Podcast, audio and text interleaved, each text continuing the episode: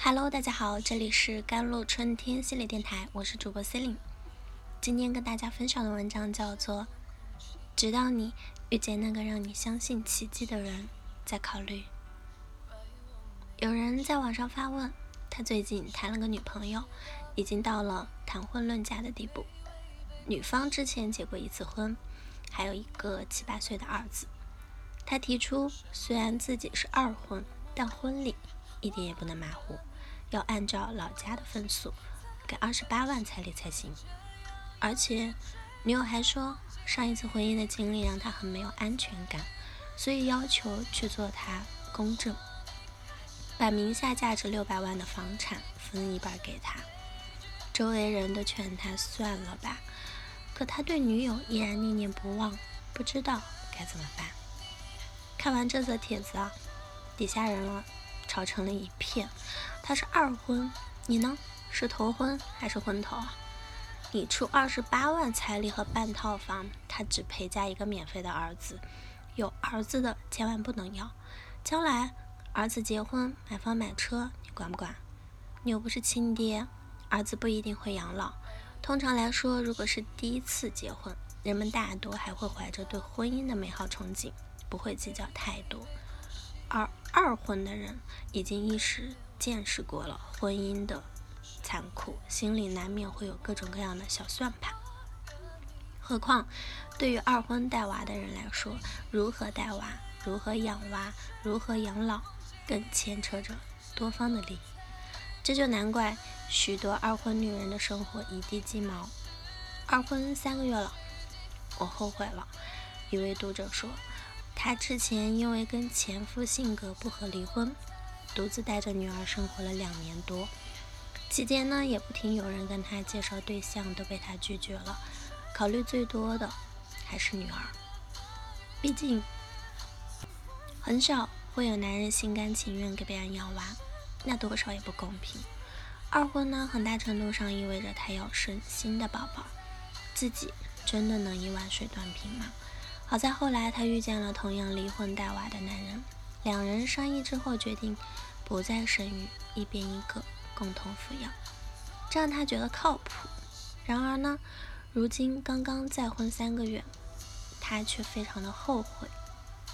男人工作忙，经常应酬到很晚，借口男女有别，不愿照顾女儿，却把儿子一股脑的丢给他。他尝试过尽心尽力做一个合格的妈妈。那男人的儿子从小缺乏管教，特别顽皮，时不时的把女儿惹得哇哇大哭，并口出狂言：“这是我家，谁让你来我家讨打？活该！”男孩的话就像一把刀子，扎到了他内心最敏感的地方。一个男人和一个女人没有共同的孩子，就像偶然结伴的扶贫，算不上利益共同体吧。这位读者担忧，万一哪天我人老珠黄，或者失去了利用价值，被男人一下甩掉，岂不是白白做了几年免费保姆？想到这里，他不知是该趁早离开，还是再生个孩子，拴住第二任老公的心。人们常把婚姻比作爱情的坟墓，其实二婚比普通的婚姻更需要一些将心比心。否则，总会有一份情感呢没有葬身之地啊。许多人以为娶二婚的女人成本很低，恰恰相反，二婚女人对婚姻更慎重，要求也更高。否则，她大可在前一段婚姻里得过且过。我的一个前同事啊，曾经跟一个离过婚的女人谈恋爱，谈了很长时间也没有结婚。有人问他，是不是你爸妈不同意，嫌弃人家离过婚呢？他大喊冤枉，哪里是我们不同意，是他不同意。原来女方有自己的盘算，她已经有孩子了，只要专心把这个孩子养大，几十年后总有一个有依靠嘛。而如果结婚的话，男方要么有娃，要么会让他生娃，他少不了要原本属于这个孩子的爱分一半给别的孩子，甚至于。将来给谁带孙子，不给谁带孙子，都会产生各种矛盾。晚年生活呢，鸡飞狗跳，一不小心就有了一个孩子白养了，多么得不偿失啊！原本毫无争议的养老问题，因为孩子变多，关系复杂，彼此猜忌，反而更容易踢皮球。他才不傻呢，反正他已经结过一次婚，也看透了那一纸婚书，明白了结婚证并不能让爱情保鲜。那么剩下的时光，活得简单点，随心点，不好吗？